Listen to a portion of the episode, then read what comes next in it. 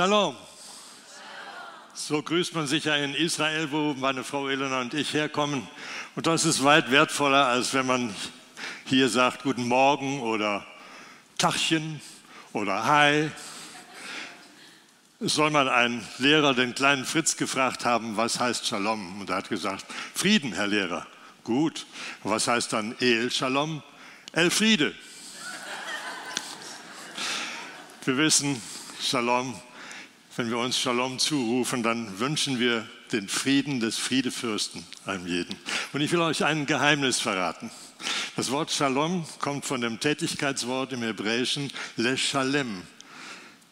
Da heißt es im Wörterbuch, Le Shalem heißt völlig bezahlen. Und wenn ich euch Shalom zurufe, dann dürft ihr euch daran erinnern, dass durch das teure Blut von Yeshua HaMashiach, den wir eben gepriesen haben, völlig bezahlt ist für einen jeden von uns, für die Schuld, die wir hätten tragen müssen. Also noch einmal, Shalom. Diese Predigt soll, da muss ich vielleicht euch enttäuschen, nicht nur für Israel-Freunde sein, sondern für jeden, der einer werden sollte. Für jeden, der sich ausstreckt nach dem Segen Gottes. Und das hängt sehr konkret mit seinem erstgeliebten Volk Israel zusammen. Das ist untrennbar.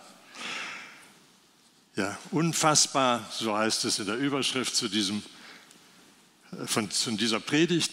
Und ich dachte am Anfang, ist es nicht herrlich, dass wir diesen dicken Liebesbrief des allmächtigen Gottes, des allmächtigen Gott für uns haben dürfen, in Freiheit auch öffnen und lesen dürfen.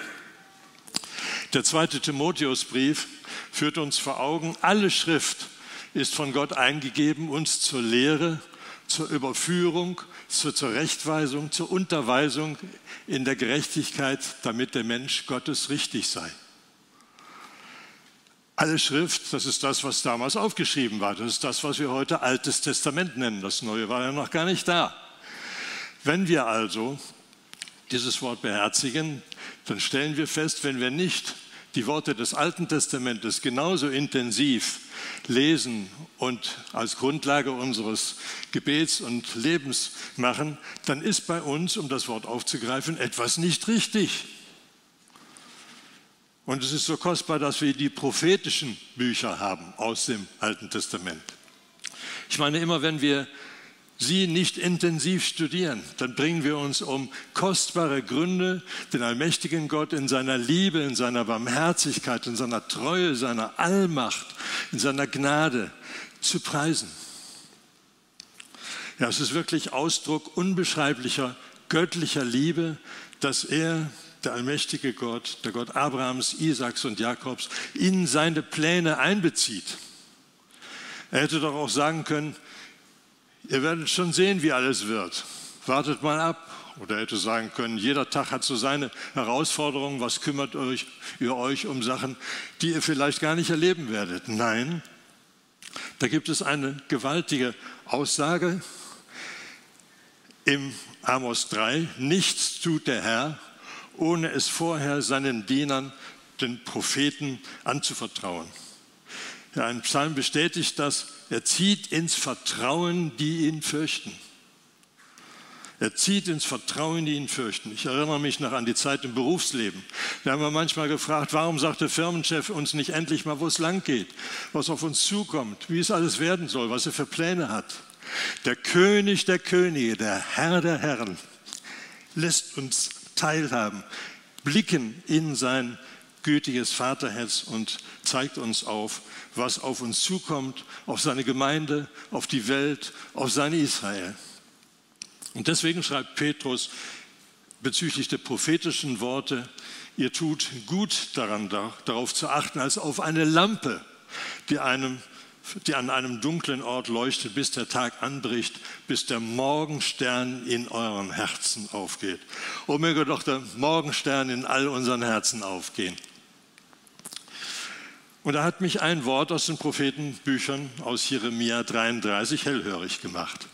Ich will dir Großes und Unfassbares mitteilen, das du nicht kennst. Wenn der Herr selbst von Unfassbarem spricht, dann muss es ja wirklich etwas Gewaltiges sein.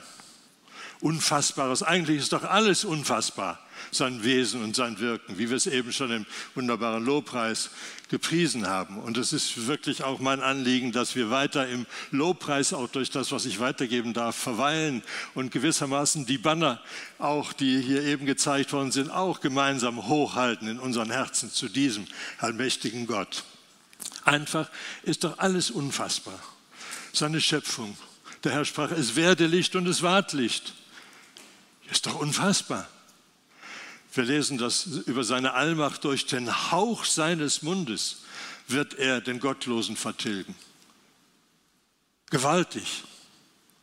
Seine Treue, die Gnade Gottes, der über alles hinaus zu tun vermag, mehr als alles das wir erbitten und erdenken.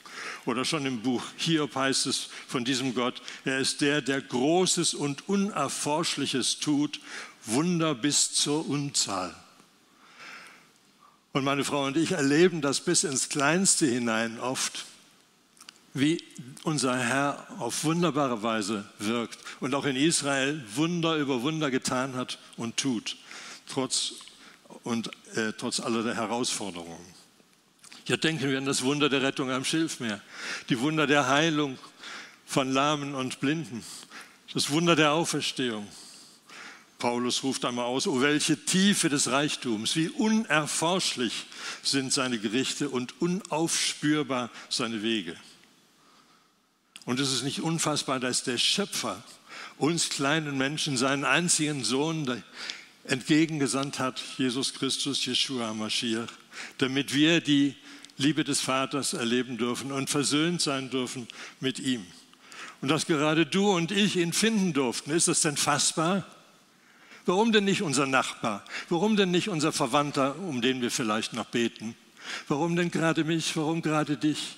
Unfassbar seine Liebe.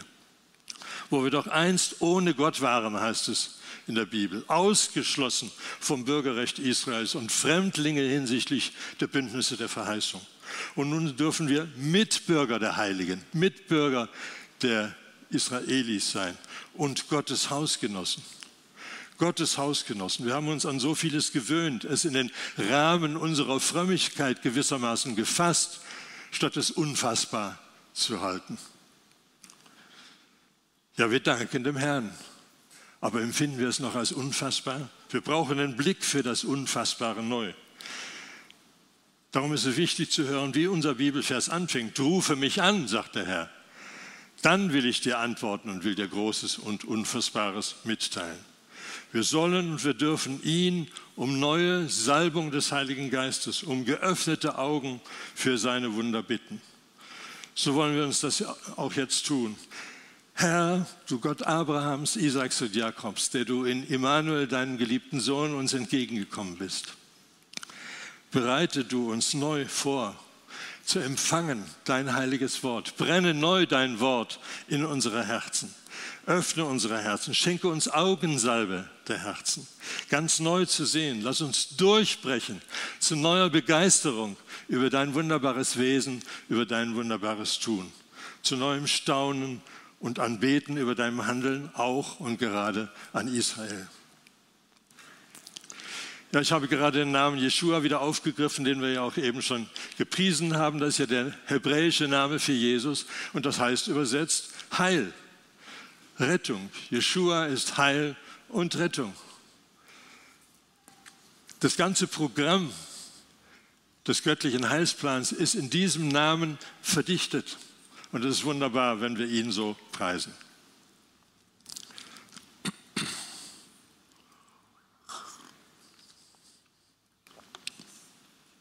Unfassbares. Ich denke an einen Bericht aus Apostelgeschichte 10. Wir kennen sie alle. Der Petrus sieht auf einmal etwas ganz Außergewöhnliches. Ein merkwürdiges Tuch mit fiesen Tieren auf vom Himmel herabkommen und den Auftrag hört er, iss. Und er als frommer Jude sagt, das habe ich noch nie gemacht, das werde ich nicht tun. Aber die Stimme kommt zu ihm, was ich vom Herrn, was ich gereinigt habe, das mache du nicht gemein. Und wer noch darüber nachdenkt, fällt die, unter der Predigt der Heilige Geist auf die Versammlung. Und da heißt es, und die Gläubigen aus der Beschneidung, so viele ihrer mit Petrus gekommen waren, gerieten außer sich, dass auch auf die Nationen die Gabe des Heiligen Geistes ausgegossen war. Sie gerieten außer sich. Im Englischen heißt es, they lost their control. Sie gerieten außer sich. Heute ist es eher umgekehrt. Wir wundern uns eher, dass nicht nur die Christen Gottes Hausgenossen sind, sondern auch die Juden, aber die Juden sogar zuerst. Der Epheserbrief führt uns eindeutig vor Augen, wie eben schon zitiert. Ihr wart einst ohne Christus ausgeschlossen vom Bürgerrecht Israels und Fremdlinge hinsichtlich der Bündnisse der Verheißung. Und ihr hattet keine Hoffnung und wart ohne Gott. Das ist unsere Vorgeschichte. Ihr wart ohne Gott sagt die Bibel ganz konkret. Welches Wunder der Erlösung, welches Wunder der liebevollen Zuwendung dieses allmächtigen Gottes zu uns. In Israel erzählt man sich einen Witz, da kommt ein Jude in den Himmel und wird von Petrus durch den Himmel geführt. Auf einmal sagte Petrus, pst, pst, ja was ist denn? Da hinten sind die Christen, sie meinen, sie wären alleine hier im Himmel. Wenn bei uns auch nur ein Hauch von Überheblichkeit, Christ zu sein gegenüber den Juden geistlicher Überheblichkeit noch ist, dann sollten wir das unter das Kreuz bringen. Und es ist eine Irrlehre, die Kirche habe Israel in Gottes Heilsplan ersetzt. Aus lauter Gnade sind wir eingepfropft in den edlen Ölbaum, sagt der Paulusbrief, zu Gottes erstgeliebten Volk dazugezählt. Paulus warnt uns deswegen davor, uns zu rühmen. Du trägst nicht die Wurzel, sondern die Wurzel trägt dich. Und die Wurzel haben wir nötig zu unserem geistlichen Wachstum. Wenn wir abgeschnitten sind von der Wurzel, dann verkümmern wir. Wir dürfen Hausgenossen Gottes sein, bei dem allmächtigen Gott zu Hause sein, einst eine Wohnung beim Vater im Himmel zu haben, die der Herr Jesus für uns bereitet hat. Ja, wir dürfen den allmächtigen Gott aber lieber Vater denken, äh, sagen, nennen. Aber lieber Vater. Ist das nicht unfassbar? Ich bringe das in einem kurzen Lied zum Ausdruck. Ich bete dich an, Fels aller Zeiten. Ich bete dich an, mein Herr, du Gottes Sohn. Du bist Majestät in Ewigkeiten. Du herrschst mit Macht auf ewig auf dem Königsthron. Und doch ist Liebe dein ganzes Wesen, an deiner Sanftmut können wir genesen. Wir dürfen aber sagen und dir nahe sein. Ja, Liebe ist dein ganzes Wesen, an deiner Sanftmut können wir genesen. Wir dürfen aber sagen und dir nahe sein sein. Amen. Amen, Amen. Das Wort aus Jeremia 33 ist zunächst an das Volk Israel gerichtet. Und auch bezüglich Israels nehmen wir vielleicht vieles, soweit es uns bewusst ist, als bekannt entgegen. Haben vieles in der Bibel gelesen oder überlesen, wie es bei mir leider auch eine Zeit lang war. Kann uns da noch irgendetwas umhauen? Der Heilige Israels tut laufend Gutes. Sein ganzes Trachten ist ja zu segnen. Er ist unwandelbar derselbe. Wir lesen im Jakobusbrief, bei ihm ist keine Veränderung noch eines Wechsels Schatten. Ich habe mir überlegt, wo gibt es denn keinen Schatten, der wandert? Dann, wenn die Sonne ganz oben im Zenit steht. Der Herr, unser liebender Vater, ist ständig, auch heute, auch jetzt, im Zenit seiner göttlichen Allmacht, im Zenit seiner göttlichen Liebe. Er ist unwandelbar derselbe. Also was ist das Unfassbare? Es muss ja gewissermaßen die größtmögliche Dimension sein. Ich wurde erinnert an Verse, in denen der Herr selbst sozusagen in Superlativen spricht, wo etwas berichtet wird, was keine Steigerung mehr erfahren kann. Ist es nicht so, wir haben uns daran gewöhnt zu hören, dass der Herr ein gnädiger Gott ist und dass er einen ewigen Gnadenbund mit seinem erstgeliebten Volk geschlossen hat. Aber hören wir einmal neu, wie der Schöpfergott für diese unumstößliche Wahrheit die höchstmögliche, höchstmögliche Steigerung des Ausdrucks gebraucht in Jeremia 33. Da sagt er, wenn mein Bund mit dem Tag und mit der Nacht, wir sehen das gleich im Chart sicherlich, wenn mein Bund und mein Tag mit der Nacht nicht mehr besteht, wenn ich die Ordnungen des Himmels und der Erde nicht festgesetzt habe, dann werde ich auch die Nachkommen Jakobs und meines, und meines Knechtes David verwerfen. Ja, wir brauchen das nochmal zur Bestätigung als Chart bitte. Ja. Unfassbar. Der Heilige Israels, so wird er in der Bibel übrigens mehr als 30 Mal genannt, knüpft seinen Bund mit Israel an den Bestand der Ordnungen des Firmaments. Ich kriege dann ein Zeichen, was wir. Ah, da. Dankeschön. Wann werden Himmel und Erde nicht mehr bestehen? Erst im tausendjährigen Reich wird der Schöpfergott einen neuen Himmel und eine neue Erde schaffen. Steht in der Offenbarung. Also diese Zusage umfasst schon mal eine riesige Zeitspanne. Darauf werde ich noch zurückkommen. Ja, Großes und Unfassbares will der Herr uns mitteilen. Auch für seine Erbarmen gebraucht der Herr, der Gott Abrahams, Isaaks und Jakobs. Erstaunliche und gewaltige Worte. Das sehen wir im nächsten Vers aus Hosea 11. Wie sollte ich dich preisgeben, Ephraim? Wie sollte ich dich ausliefern, Israel? Mein Herz kehrt sich in mir um. Ganz und gar erregt ist all mein Mitleid, spricht der allmächtige Gott. Ja, können wir das in der Dimension erfassen, dass der allmächtige Gott ganz und gar erregt ist in seinem Mitleid? Der allmächtige Gott, wir wissen, er, ist, er hat keinen Körper, wir können ihn nicht erfassen, aber er spricht uns mit Worten an, die wir begreifen können. In diesen anthropomorpher Ausdrucksweise sagt er, mein Herz kehrt sich in mir um.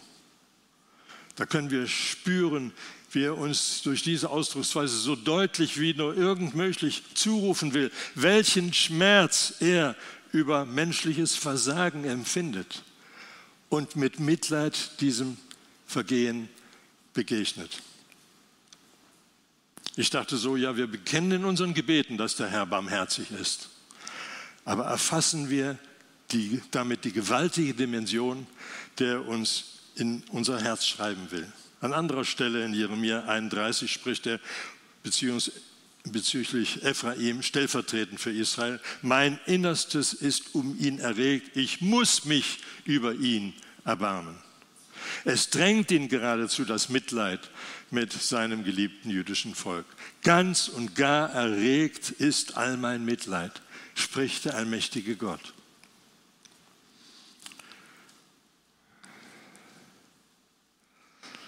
Wo lesen wir sonst über Erregung des Herrn? Ich kann nur weniges hier aufgreifen. Zum Beispiel über die Endzeit lesen wir bei Micha und ich übe in Zorn und in Erregung Rache an den Nationen, die nicht gehört haben. Aber im Hinblick auf das jüdische Volk lasen wir eben, dass Gottes Herz zum Mitleid sich erregt. Und zwar so, dass er gar nicht anders kann, als sich zu erbarmen. Wir werden vielleicht erinnert an das Gleichnis vom verlorenen Sohn. Als er aber noch fern war, sah ihn sein Vater und wurde innerlich bewegt und lief hin und fiel ihm um seinen Hals und küsste ihn. Auch über Jesus lesen wir verschiedentlich, dass er innerlich bewegt war. Zum Beispiel, als er die Volksmengen sah, weil sie erschöpft und verschmachtet waren wie Schafe, die keinen Hirten haben.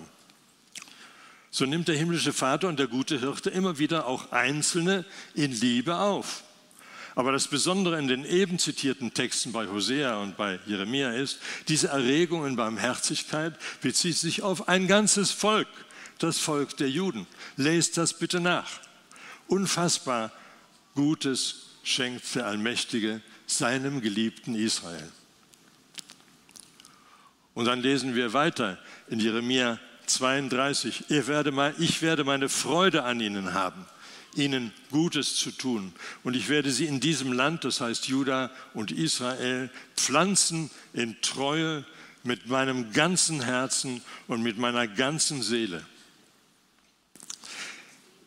Ich werde ihnen Gutes tun und ich werde sie in diesem Land pflanzen in Treue mit meinem ganzen Herzen und mit meiner ganzen Seele.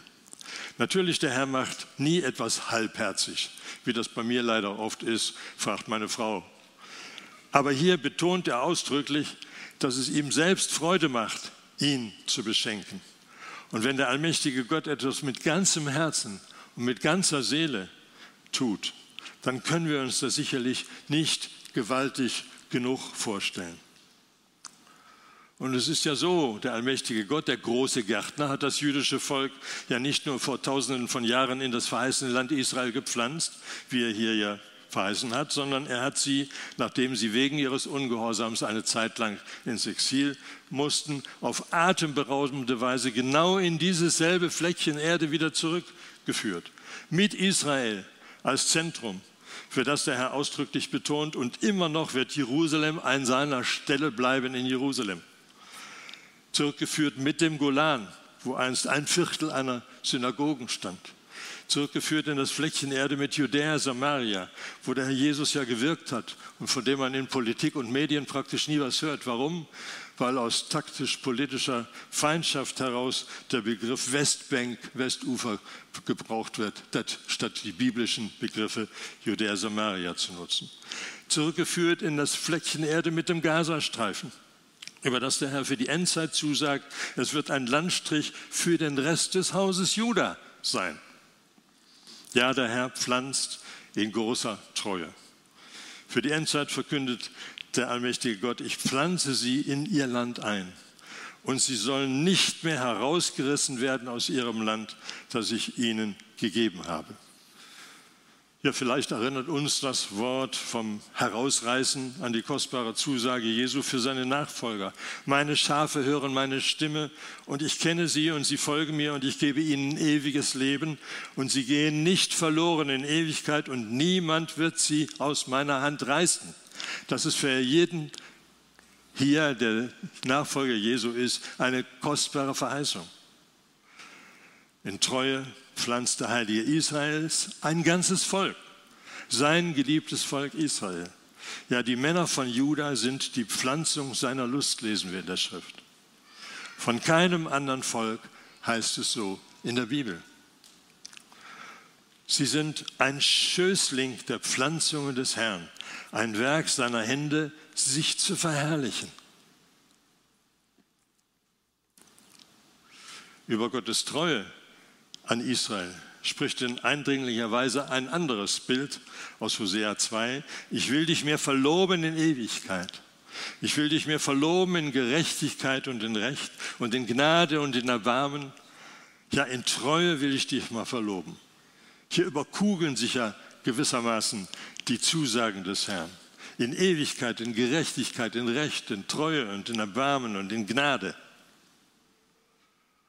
Und so heißt es dann auch in dem Kapitel, von dem wir ausgegangen sind, wo der Herr Großes und Unfassbares mitzuteilen ankündigt. Ich will ihnen eine Fülle von Frieden und Wahrheit offenbaren und ich werde das Geschick Judas und das Geschick Israels wenden und werde sie bauen wie am Anfang und ich werde sie reinigen von all ihrer Schuld, mit der sie gegen mich gesündigt haben.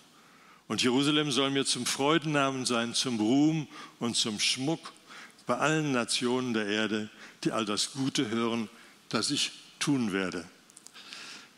Und sie werden zittern und beben über all das Gute und über all den Frieden, den ich ihnen angedeihen lasse. Gewaltige Worte. Oft spricht die Bibel von bebendem Herzen, bei Angst und bei großem Zorn Gottes, wegen des großen Zornes Gottes. Ich kann nur ein, zwei Stellen herausgreifen.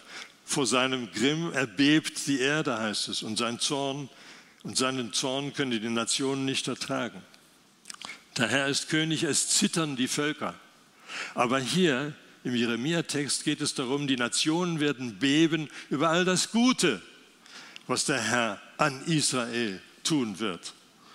Es geht um ein heiliges Erschaudern vor der Allmacht, der abgrundtiefen Liebe, der Barmherzigkeit und Heiligkeit Gottes. Sie werden zittern und beben, auch über all den Frieden, den der Herr seinem Volk schenkt. Jeshua ist der Name des Friedefürsten. Er allein wird endgültig allein Frieden schaffen können. Und wenn wir das so hören, dass es Frieden geben wird und denken an die jetzige Situation im Nahen Osten, da können wir umso mehr staunen. Unfassbar das, was der Herr da verheißt. Aber was er verheißt, das geschieht. Und wie wird es im zukünftigen Friedensreich einmal sein? Von Zion wird Weisung ausgehen, das Wort des Herrn von Jerusalem. Und aus allen Nationen wird man nach Jerusalem strömen, denn, spricht der Herr, mein Haus wird ein Bethaus genannt werden für alle Völker. Für alle Völker, so wird es sein, wo es doch so viele Irrlehren gibt und Götzenreligionen wo doch unter manchen auch sogenannten christlichen Kreisen die verblendete Theologie grassiert, die Kirche habe Israel ersetzt. Wo doch in unserer Zeit die sogenannten Palästinenser Jerusalem für sich und damit für den Islam beanspruchen. Wo doch viele Politiker und auch der Papst meinen, Gottes Wohnstätte Jerusalem solle internationalisiert werden, also von einem Gremium aus verschiedenen Religionen verwaltet werden. Der Herr in seiner göttlichen Autorität verkündet, mein Haus wird ein Bethaus genannt werden für alle Völker. Unfassbar, aber wahr.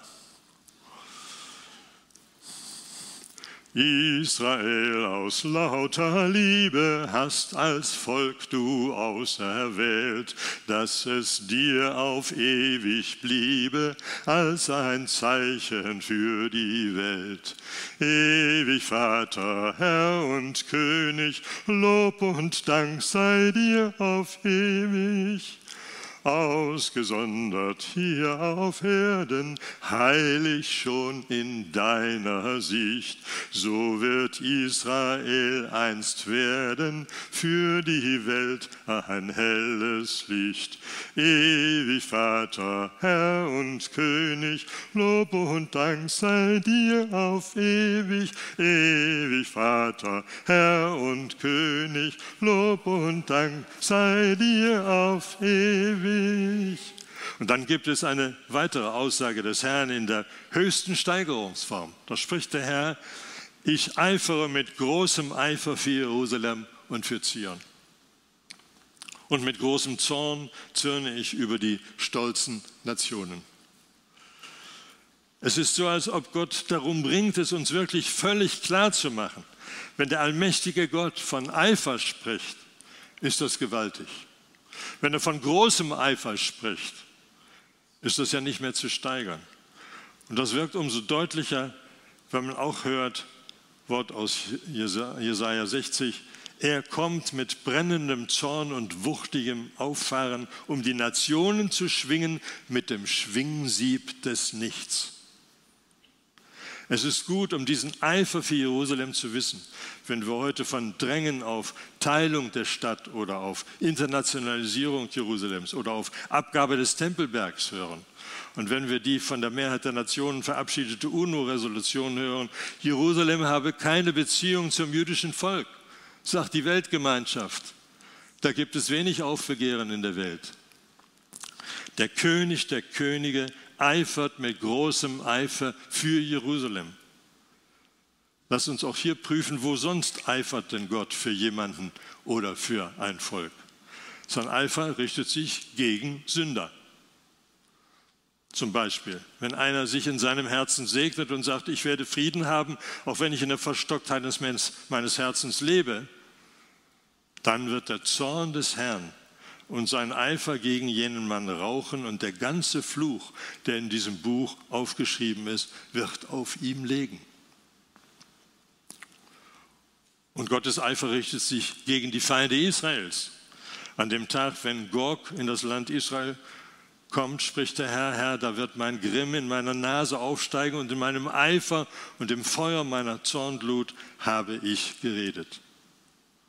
Vom Eifer des Herrn lesen wir an vielen Stellen. Zum Beispiel, ich greife nur wenige auf, als Gott keinen Fürbitter für Israel fand, da heißt es, da hüllte er sich in Eifer wie in einen Mantel und verkündete den Erlöser für Zion. Gott will, dass die Juden nach dem Exil wieder Wurzeln nach unten und Frucht tragen nach oben. Der Eifer des Herrn, der Herrscharen, wird das tun. Er greift für die Wiederherstellung Israels in Eifer ein. Wahrlich um Feuer meines Eifers habe ich gegen den Rest der Nationen geredet, die sich mein Land zum Besitz gemacht haben. In Bezug auf kein anderes Volk lesen wir über den Eifer des ewigen Gottes. Alles hat mit Israel oder primär mit Israel zu tun. Kann man nachprüfen. Warum? Das lesen wir im nächsten Vers, Hesekiel 39. So spricht der Herr, Herr, jetzt wende ich das Geschick, jetzt wende ich das Geschick Jakobs und erbarme mich über das ganze Haus Israel und eifere für meinen heiligen Namen.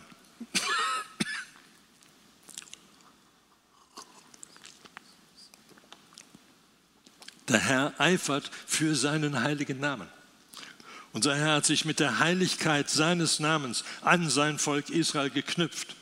Er hat ja gesagt, ich bin der Gott Abrahams, ich bin der Gott Isaaks, ich bin der Gott Jakobs. So soll mein Name sein bis in Ewigkeit. Und deswegen ist es gut, wenn wir im stillen Kämmerlein in der, in der Hausgemeinschaft, in der Gemeinde auch diesen Namen verkünden und preisen. Er will so identifiziert werden mit diesem Volk Israel, auf das er sich festgelegt hat. Und deswegen lesen wir die gewaltige Aussage, des Herrn, ich gebe in Zion Heil für Israel meine Herrlichkeit. Für sein geliebtes Israel gibt der Schöpfer Himmels und der Erden seine Herrlichkeit. Und in Zion hat er Heil gegeben. Den Erlöser Jeshua, das heißt ja Heil, in dem allein das Heil ist. Gott betont nochmals in Ezekiel 36 ausdrücklich, nicht um euretwegen handle ich aus Israel, sondern um meines heiligen Namens willen. Das ist übrigens eine wichtige Antwort für Leute, die uns morgen fragen, warum denn immer Israel? Warum habt ihr so dicke mit Israel? Es geht überhaupt nicht in erster Linie um Israel, wage ich zu sagen, sondern um die Ehre des heiligen Namens, weil er seinen heiligen Namen geknüpft hat an dieses erstgeliebte Volk. Und weil Gott seinen heiligen Namen durch Schwur auf ewig an das Volk Israel geknüpft hat und er der Ewige ist, folgt logisch daraus, dass auch der Name Israels auf ewig bestehen wird.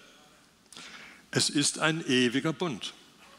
Deshalb nimmt es nicht Wunder, wenn wir lesen im nächsten Vers, wie der neue Himmel und die neue Erde, die ich mache, vor mir bestehen, spricht der Herr, so werden eure Nachkommen und euer Name bestehen spricht der Herr. Also Volk und Name Israel werden nicht nur so lange bestehen, bis der Himmel wie eine Buchrolle zusammengerollt wird, wie wir es in Offenbarung lesen, sondern darüber hinaus. Auch zur Zeit des neuen Himmels. Ja, ist das fassbar? Also mich haut das um, solche Verheißungen. Von den Feinden Israels lesen wir, sie sprechen, kommt und lasst uns sie als Nation vertilgen, dass nicht mehr gedacht werde des Namens Israel. Aber Gottes Wort und Gottes Plan kommt in Erfüllung. Aber es geht auch nicht nur um Juden als Volk, sondern auch um die Juden als Nation. Hören wir einmal auf dem Hintergrund der täglichen Anfeindungen und Auslöschungsversuche gegenüber Israel, wie Gott uns seinen Plan deutlich machen will. In Jeremia 31. So spricht der Herr, der die Sonne gesetzt hat zum Licht für den Tag die Ordnungen des Mondes und der Sterne zum Licht für die Nacht. Wenn die, diese Ordnungen vor meinem Angesicht weichen, spricht der Herr, dann soll auch die Nachkommenschaft Israels aufhören, eine Nation zu sein vor meinem Angesicht alle Tage. Der Gott Abrahams, Isaaks und Jakobs knüpft den Bestand Israels auch als Nation. Ist das nicht gewaltig? Unfassbares will der Herr uns mitteilen staunen wir weiter über die physische Rettung Israels. Da heißt es, du wirst sie suchen und nicht finden, die Männer, die mit dir zanken. Wie nichts und wie Nichtigkeit werden die Männer, die mit dir Krieg führen. Wie nichts. Sie werden nicht nur schwach, sie werden nicht nur sieglos, sie werden wie nichts. Was wird sein mit ISIS? Was wird sein mit Hamas? Was wird sein mit den Ayatollahs? Wie nichts werden sie sein zur gegebenen Zeit des Siegers. Und Israel wird so unfassbar, dass in der gegenwärtigen politischen Lage scheint, nicht mehr Buhmann der Völker sein, sondern sozusagen rehabilitiert. Da heißt es, die Schmach seines Volkes wird er von der ganzen Erde hinweg tun, denn der Herr hat geredet. Ja, es geht noch darüber hinaus. Jerusalem ruft der Herr zu, ich will dich zum ewigen Stolz machen, zur Freude von Generation zu Generation. Die Nationen sehen die Herrlichkeit Israels.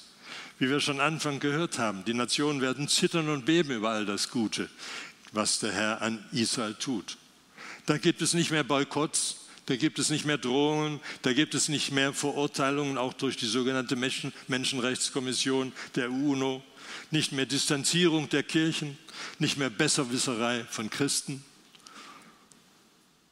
Ja, in Israel erzählt man sich wieder eine Episode, da kommt ein Jude erstmals, macht Aliyah, kommt erstmal ins gelobte Land, staunt über die wunderbare Landschaft, über die herrlichen Früchte, geht in einen Orangenbaum, pflückt sich zwei Orangen. Da kommt ein Christ aus Europa, klopft ihm auf die Schulter und sagt, hallo Sie, stehlen ist aber verboten.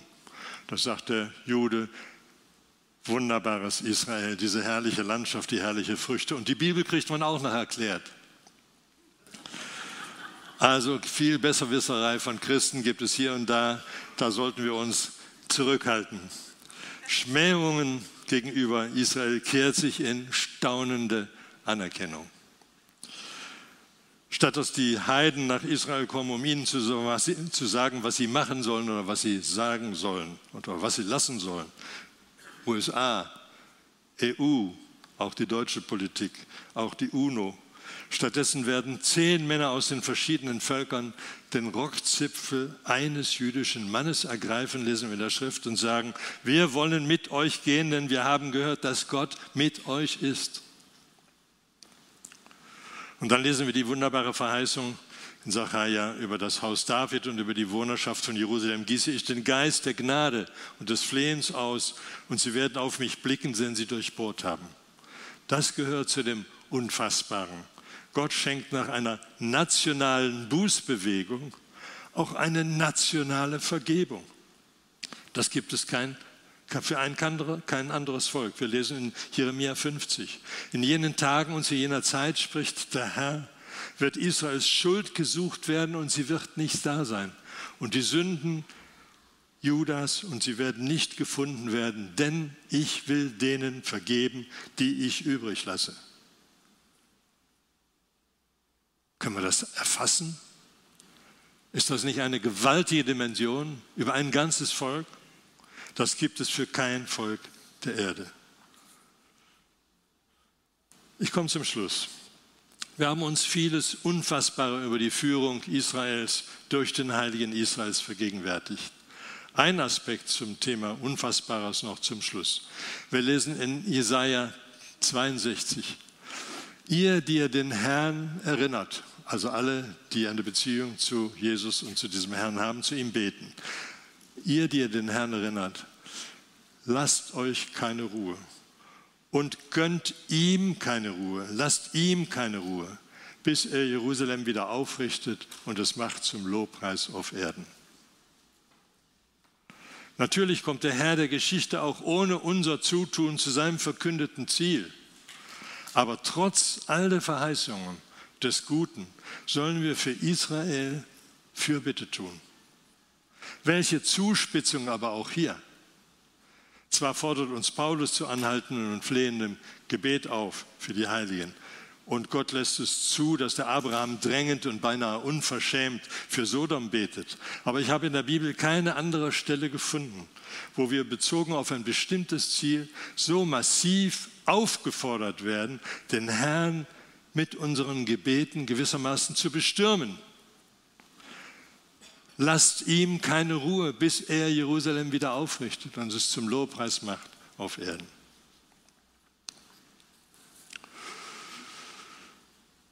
Ich bete. O liebender Herr, allmächtiger Gott, liebender Vater, lass uns nicht herauskommen aus dem Staunen über dein göttliches Wesen, über deine wunderbaren Absichten, über deine Allmacht, über deine Gnade. du heiliger Gott. Dich wollen wir neu preisen, neu ehren für deinen wunderbaren Heilsplan mit uns und mit deinem geliebten Volk Israel.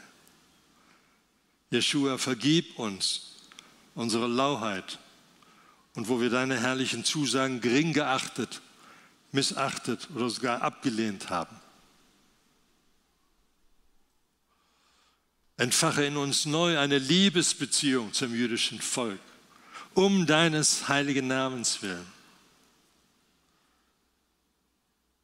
Wir beten dich an über dem unfassbaren Geschenk, dass wir zu diesem auserwählten Volk dazugezählt worden sind.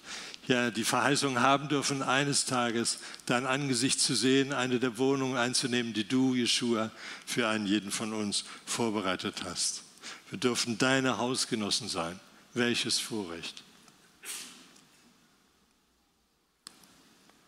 Und ich bete, dass du diese Gemeinde aufs Neue segnest, vermehrt segnest, zum Segen setzt als Licht in dieser Gegend, zum Zeichen deiner göttlichen Allmacht, deiner göttlichen Liebe, dass es ausstrahlt in diese ganze wunderbare Region.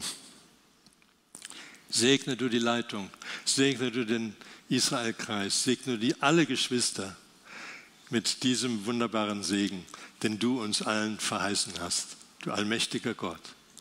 Im Namen Jeshua. Amen.